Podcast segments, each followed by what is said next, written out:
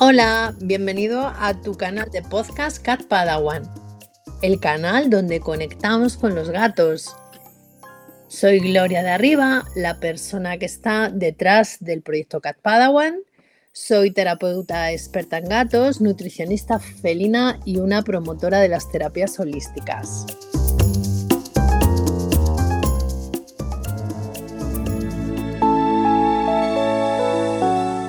Episodio número 24. Hoy hablamos del frío y los gatos. Cómo eh, los gatos afrontan este cambio de estación que en breve vamos a sufrir.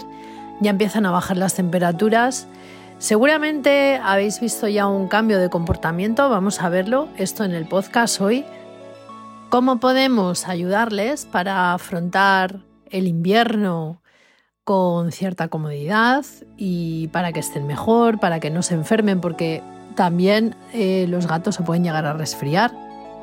¿Y cómo podemos enriquecer eh, a base de una dieta más saludable o con suplementos? ¿Cómo podemos eh, prepararles para, para esta nueva estación donde el frío es el protagonista? Vamos a ello. El tema del cambio de comportamiento porque seguramente en cuanto ha empezado a bajar la temperatura, os habréis dado cuenta que vuestros gatos pues eh, seguramente pues pasan más tiempo durmiendo, pasan más tiempo dentro de sus eh, cuevitas si las tenéis o dentro de sus cajas de cartón si tenéis cajas de cartón o dentro de o metidos dentro incluso de las camas ¿no? Porque a veces se meten dentro de la cama o, dentro de, las mantas, ¿no? Que podemos tener en la casa. Digamos que buscan un cobijo, ¿no? Y pasan mucho más tiempo. Yo no sé si, si a vosotros os pasa también, pero yo, por ejemplo, los ratos que, que, está, que está encendida la calefacción, yo tengo un sistema en casa Mm, que, me regula la temperatura, ¿no? Y dependiendo de las estancias, pues se enciende si estoy en un sitio o estoy en el otro. Pero en el, en el salón, ¿no? Que es, digamos, donde hacemos la vida social y el que siempre tiene que estar caliente, pues los radiadores generalmente suelen estar en una temperatura eh, constante, ¿no? Y mm, ellas se acercan mucho, se acercan mucho pues a las fuentes de calor. En cuanto notan que bajan la temperatura, eh, se acercan mucho a, las fuentes de calor. Podéis haber notado también en estos cambios de comportamiento que posiblemente están subiendo la ingesta de comida. O sea, hay tutores que en estas épocas, bueno, y ahora me estaban consultando que, mm, que su gato está comiendo más de la cuenta, ¿no? Bueno, eso es normal, eh, es algo natural.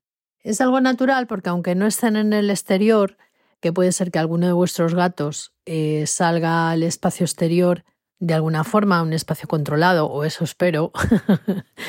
Pero si salen al exterior y aunque no salgan al exterior, tenéis que tener en cuenta que su consumo, digamos, interno, por mantener su temperatura corporal eh, adecuadamente, su gasto eh, es muchísimo mayor, con lo cual eh, necesitan comer más, necesitan subir la ingesta. O sea, que no os asustéis si ahora cuando bajan las temperaturas los gatos empiezan a comer más ¿eh? de lo que estaban comiendo. Ocurre lo contrario que, que, ocurre en verano, ¿no? que en verano es todo lo contrario. En verano parece como que comen menos, están más desganados, en fin, todo este tipo de cosas.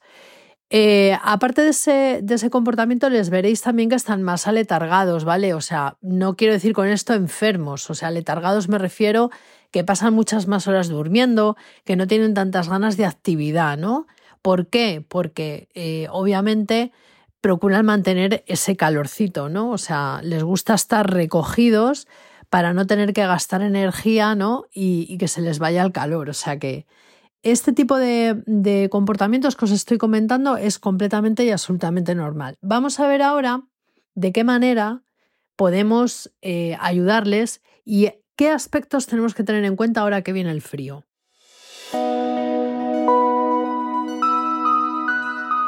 Claro, porque una, una, de las defensas mayores que tienen los gatos frente al frío, ¿cuál es? Bueno, pues obviamente su pelo, ¿no? O sea, su pelaje. Su cuerpo está completamente cubierto de, pelo.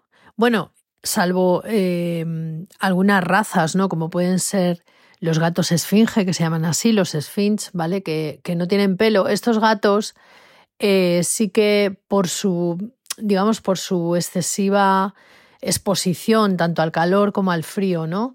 Pues eh, al frío hay muchas veces que, que, es necesario cubrirles, hay muchas veces que es necesario ponerles algo de ropita porque es verdad que ellos mm, son muy sensibles a, este, a esta bajada de temperaturas. Si lo normal en un gato es que a partir de que la temperatura baja eh, de 25 grados empiezan a, notar ese descenso y ya empiezan a, manifestar esa sensibilidad a esa baja de temperatura, pues imaginaros a un gato que no tiene pelo, ¿no? O sea, eh, es eso multiplicado por 100. Entonces, la ropa sí que es verdad que no es aconsejable ponérsela a ningún gato, ¿vale? Pero sí que es verdad que los gatos esfinge que no tienen pelo eh, hay que tener especial cuidado y sí que se les cubre, ¿no? La gente que tiene este tipo de, de gatos suele en invierno ponerle ropita. ¿Para qué? Bueno, pues para que no sufran tanto ese descenso de temperatura, ¿vale? Lo que hablábamos del pelaje es importante que mantengan el pelaje lo más sano posible. ¿Por qué? Porque ahora en invierno, eh, digamos que es un manta particular, es lo que les protege del frío. ¿Cómo mantenemos el pelaje adecuadamente? Bueno, pues como lo hacemos en otras épocas del año, ¿no? Yo diría. Pero ahora es, es de especial, de especial, hacer especial hincapié en el tema de eh, mantenerlo mm, en condiciones, ¿no? Ahora en invierno, eh, digamos que no se produce tanta muda, o sea, sí que sueltan pelo, pero no sueltan tantísimo pelo como ocurre en primavera-verano, ¿no? Que se les queda la capa a la mitad. Entonces, ¿El pelo mm, hay que mantenerlo adecuadamente? Pues sí. Mm, ¿Cómo se mantiene el pelo lo más sano posible? Pues hombre, la salud entra por la boca, ¿no? Lo que decimos siempre. Yo os diría que tratéis de darles una alimentación lo más natural y lo más cercana a su especie posible no solamente por, por, la, por, la, salud del pelaje, sino también por todo, por la salud de sus dientes, de sus encías, por la salud de su microbiota, que es tan importante, luego hablaremos un poquito de esto. Em, y sobre todo, pues eso, ¿no? O sea, para que a medio y largo plazo no enfermen. Pero bueno, aún así, eh, como os comentaba al principio, no sé si al principio del podcast os lo he dicho, sí que sabéis que que a mí me encanta la nutrición, que me formé en el IBC con Mónica González Tobar y con Doris Ramis y después hice algún cursito más eh, complementario de nutrición, eh, sobre todo focalizado a gatos, ¿no? que es a lo que yo me dedico. Y concretamente en el, en el curso del IBC dimos eh, un apartado dedicado a los suplementos, que a mí mm, la verdad es que es un tema que me apasiona y yo particularmente, en la medida que puedo, con los tutores que trato, siempre trato de, bueno, pues influenciarlos un poco también y darles toda la información de la que yo dispongo a nivel de esto, ¿no? Tanto de nutrición como de suplementos. Yo con, mis propios animales, pues procuro eh, siempre variar. No se trata de meter un montón de suplementos en la dieta, pero sí variar y dependiendo un poco de las épocas del año, pues hay veces que yo las voy, las voy variando, ¿no? Eh, los suplementos que las doy, pues para que estén, si están bien, pues para que estén todavía mejor, ¿no? En el tema del pelaje, em, yo, por ejemplo, eh, estuve investigando bastante también porque cayeron en mis manos varios gatitos con problemas dermatológicos y preguntando también a los veterinarios, pues eh, el tema de, de, la levadura de cerveza, por ejemplo, es un suplemento, ¿vale? Que es, es, fundamental para el tema de la salud del pelo de, tanto de perros como de gatos. ¿eh? En este caso hablamos de gatos. Claro, la levadura de cerveza es una fuente de, mogollón de minerales y de vitaminas. Contiene mogollón de potasio, de magnesio, de hierro, de zinc, de mangano, de cobre, vitaminas del grupo B. Bueno, se puede usar, eh, pues eso, tanto, tanto mm, en verano para ayudar con el tema de la muda de pelo como en invierno para mantener ese pelo, mm, bueno, pues como tiene que estar, ¿vale? Especial precaución, pues si el gatito, por ejemplo, tiene epilepsia, no debe tomar ¿eh? levadura de cerveza, ¿vale? Eh, si tiene, bueno, pues eh, ha tenido alguna vez hongos en la piel o sospecháis que lo puede tener, hay que procurar no dar levadura de cerveza. O sea, tiene ciertas incompatibilidades. Ahora, si el gato está sano, ¿vale? Eh, le va a encantar la levadura de cerveza, porque además es algo, normalmente suele venir en polvo, y es algo que, que, mm, que si se lo das, incluso espolvoreado por encima de la comida, incluso me, si me apuras encima del pienso, si les dais pienso de comer, ya sabéis que yo no estoy a favor de eso, pero bueno, si les dais pienso también se lo podéis echar un poquito por encima si es polvoreado, ¿vale? Para enriquecérselo y, y así además mejorar su pelaje. Vale, en casa, ¿qué podemos hacer para, para facilitarles un poco, digamos, la, bueno, pues el pasar estos, estas semanas, estos meses que van a venir de frío, ¿no?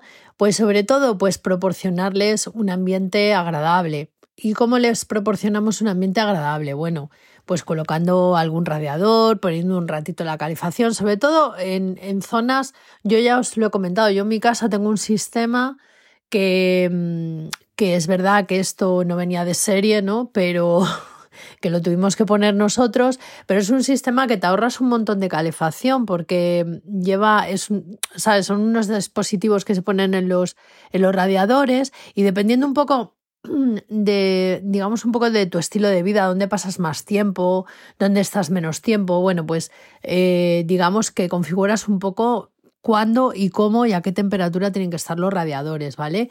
Eh, ya sabemos que la calefacción está por las nubes y que, bueno, pues eso, ¿no? Que, que en, las casas tratamos de abaratar este, este tipo de costes, pero tenéis que tener en cuenta que, bueno, que los, que los gatitos son, que los gatos son muy sensibles ¿eh? a la bajada de temperaturas.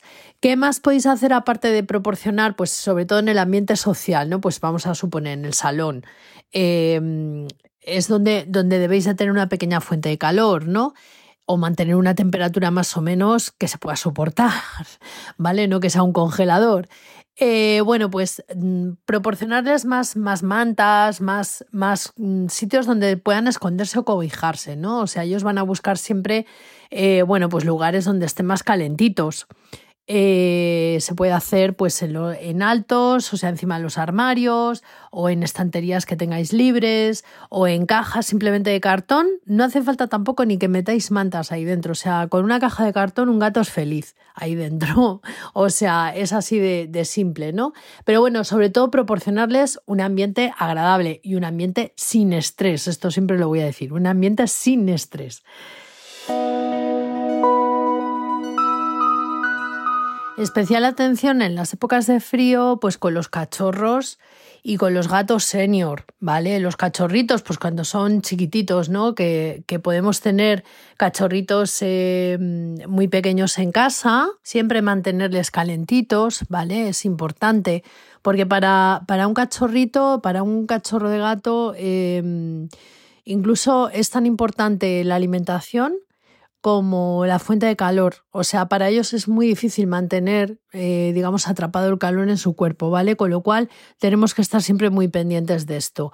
Con los gatos senior, lo mismo, tener en cuenta que un gato senior, pues a partir de, no sé, depende un poco cómo esté, eh, a nivel de salud y, cómo esté de fuerte, pero un gato senior, pues a partir de los 10 años, ¿no? Un gato anciano.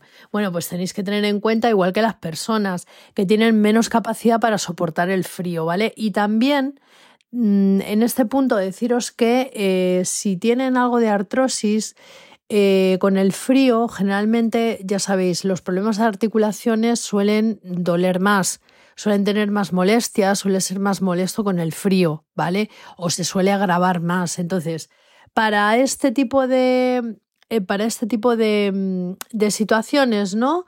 Eh, con gatos que tengamos ya abuelitos o, gatos que padezcan este tipo de problemas, el suplemento que a mí me encanta y que últimamente estoy eh, experimentando mucho con él es el polvo de mejillón de labio verde. Bueno, es una maravilla. Aparte, eh, a los gatos les suele gustar mucho. Huele un poquito fuerte, ¿vale? Pero, pero es verdad que a los, a los, gatos les suele gustar bastante. Lo mismo os digo, si lo compráis, eh, suele venir en polvo, lo podéis espolvorear encima de su comida eh, y ellos lo van a agradecer un montón, ¿vale? Para el refuerzo de articulaciones, para regeneración de ligamentos, o sea, viene fenomenal. El mejillón verde, además, eh, contiene un, una partícula, ¿vale? Que es un antiinflamatorio súper efectivo, ¿vale? Es rico en minerales, oligoalimentos y además, pues eso es lo que os he comentado, ayuda a restaurar cartílagos, a, a regenerar tejidos conjuntivos. Es súper, súper recomendable cuando existen este tipo de problemas de artrosis, de inflamaciones, ¿vale? Problemas de, de movimiento, de articulaciones. Viene genial.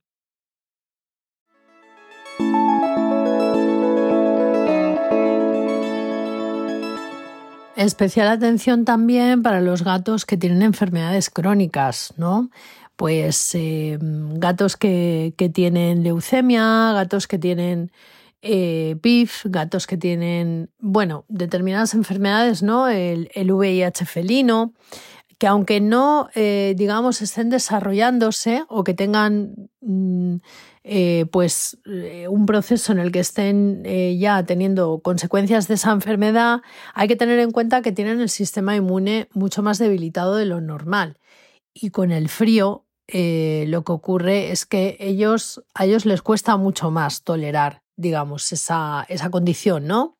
Lo mismo en este punto, hablando del sistema inmunitario, hablamos también de los gatos abuelitos, ¿no? Su sistema inmunitario generalmente suele estar bastante más debilitado. Eh, ¿Qué es lo ideal para esto? Bueno, por un lado, cuidar el tema de la microbiota, que es fundamental, ese conjunto de microorganismos que, bueno, ese entorno de microorganismos, ¿no? Que todos tenemos, en este caso los gatos, hablamos de los gatos, ese entorno que tenemos en el intestino, ¿no? Y que, debemos de cuidar para qué? Pues para qué, porque tapizan las paredes y hacen que no, que no entren bichitos que no deben, ¿no? Entonces, hay que cuidar ese entorno. Eh, de la microbiota y cómo podemos hacerlo bueno pues dando prebióticos por ejemplo no el tema de los lácteos es algo que se recomienda mucho es eh, bueno, pues alimento, digamos, para esas bacterias que hay ahí, para esos microorganismos que hay ahí, es comidita para ellos, ¿no? Para mantenerles eh, contentos y para que no eh, el intestino no se haga lo que se suele decir, ¿no? Permeable, ¿no? A, a que entren enfermedades. El kefir o el yogur de cabra, por ejemplo, son lácteos que se les puede dar a los gatos tranquilamente, pues una cucharadita y, ver si, si, se lo comen. Hay muchos gatos que les gusta mucho. Yo, em, en el caso, por ejemplo, de, de, mi, de mi gata, la pequeña, a Chloe le encanta el yogur griego, pero la, le gusta el yogur griego de vaca. Que no es muy recomendable darles lácteos de vaca, ¿no? Por el tema de la lactosa, que ellos no, no lo digieren bien. Pero bueno, una, un poquito, ¿sabes? Una vez a la semana o así, pues cuando me ve a mí comer el yogur griego, que yo tomo mucho yogur griego eh, para cuidar mi microbiota. Yogur griego sin azucarar, o sea, todo lo que es, eh, digamos, limpio, ¿no? O sea, si lo quieres azucarar, le pones tú el azúcar o el o la stevia y si quieres ponerle fruta, pues le troceas un poquito de fruta o de frutos secos. Eh, pero yo nunca compro yogures, em, pues eso, ¿no? Con fruta picada o, ya que vienen edulcorados, ¿no? Y a Chloe le gusta mucho que la dé un poquito de, de ese yogur.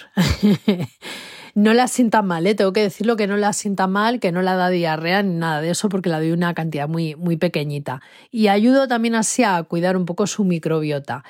Hay que tener en cuenta, tenéis que tener en cuenta, mm, aquí estamos hablando eh, para cuidar el tema del microbioma, ¿no? De, gatos ancianos y de gatos que pueden tener enfermedades crónicas.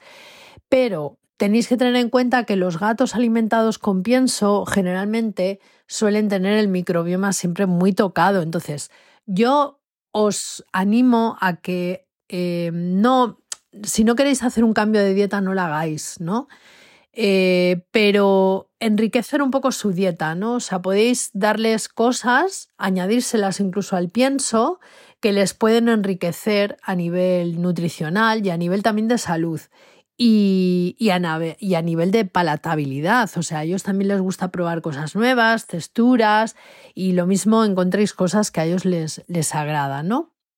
Por supuesto, y siempre os tengo que decir, ¿no? Y sobre todo mucho más en, animalitos que, que tienen enfermedades crónicas, importante que consultéis con vuestro veterinario. Aunque también es verdad que os tengo que decir que muchos veterinarios eh, no tienen ni idea.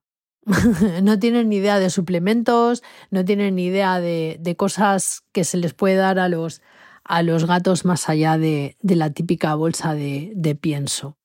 Más suplementos para fortalecer el sistema inmunológico. Bueno, pues el escaramujo, por ejemplo, eh, la equinácea también. La uña de gato, que también eh, eh, se utiliza para el tema del sistema inmunitario. Son algunos eh, suplementos a mayores que podéis utilizar. Siempre, siempre consultar y ver que es compatible o que no es incompatible si vuestro gato tiene alguna patología o alguna afección.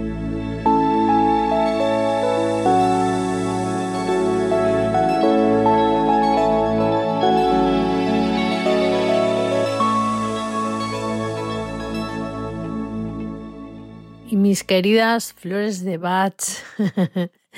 claro, no podían faltar dentro del botiquín de apoyo eh, a los gatos cuando viene el frío. Hablando del sistema inmunológico, bueno, pues em, flores como olive o flores como gorse o como crab apple son esencias eh, de Bach que pueden ayudar mucho con los problemas eh, inmunitarios, ¿no? Pues sobre todo gatos inmunodeprimidos, ¿no?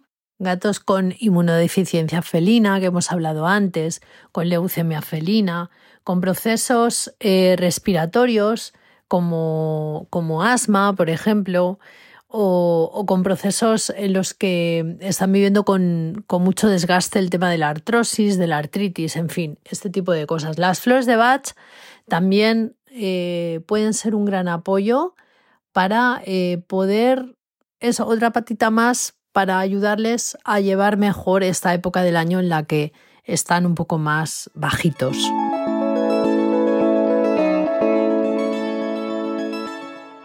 Bueno, por último también eh, deciros, ¿no? Que procuréis evitar las corrientes de aire. Es decir, a ver, tendemos, yo siempre os digo que, que mm, ventiléis la casa, ¿vale? Pero procurar evitar las, las corrientes de aire. Mm, claro, también va a depender mucho de, de, cada gato, ¿no? O sea, hay gatos que tienen controlada la salida al exterior, pero salen al exterior y da igual si hace 5 bajo cero como si hace 30 grados. El gato sale y sale, ¿no? Entonces, eh, no os quiero decir con esto que le limitéis la salida al exterior controlada, pero sí que, bueno, como el gato va a querer seguir saliendo, porque cuando tienes un gato que está acostumbrado a salir a un recinto fuera, a pasar horas ahí fuera, es muy difícil que, le, que de repente, aunque baje mucho la temperatura, ellos dejen de salir. Hombre, hay días que si, si está lloviendo, por ejemplo, y les cae el agua, pues no van a salir, pero eh, es importante, para eso están eh, la suplementación y para eso están los cuidados y para eso está la dieta, ¿no? O sea, el, tratar de darles em, herramientas para que ellos, en un momento determinado, eh, mantengan su salud fuerte y estén preparados pues para las posibles infecciones que vengan, ¿no? Y como os he dicho al principio del podcast, los gatos también cogen catarros, o sea, los gatos también se resfrían. Eh, prestar atención si les veis que tienen los ojos llorosos, que tienen más lagrimeo de lo normal, que estornudan, que tienen mocos, ¿vale? Para eso directamente ya sabéis, veterinario, ¿vale? Para que le echen un vistazo antes de que eso se complique con una neumonía o con una, o con una infección más agravante, ¿no? De las vías respiratorias. Importante, pues eso, que les facilitemos, no que les prohibamos tanto la salida al exterior, sino más bien pues que les demos esas herramientas para que ellos estén fuertes y potentes, ¿vale?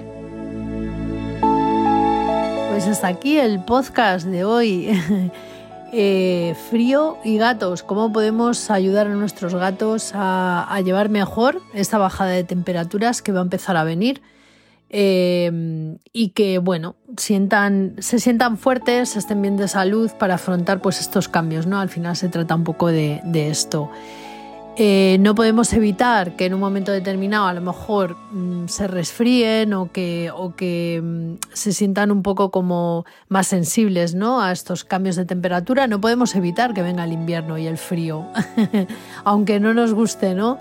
Pero sí darles las herramientas para poder afrontar ese cambio de estación y que vivan esa estación pues lo mejor posible. Así que nuevamente gracias por escuchar este podcast. Compártelo si te ha parecido interesante.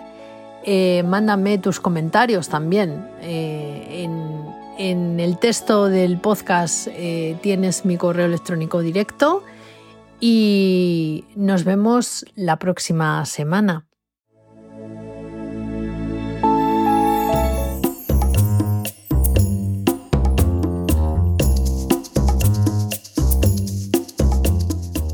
Pues hasta aquí el capítulo de hoy. Espero que te haya gustado mucho, que te haya aportado información, que te haya entretenido. Y te doy las gracias por escuchar, por escucharme cada semana.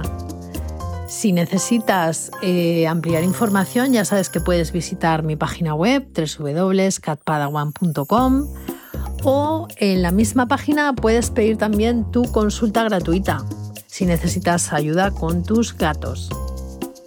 Nos vemos pronto. Un abrazo.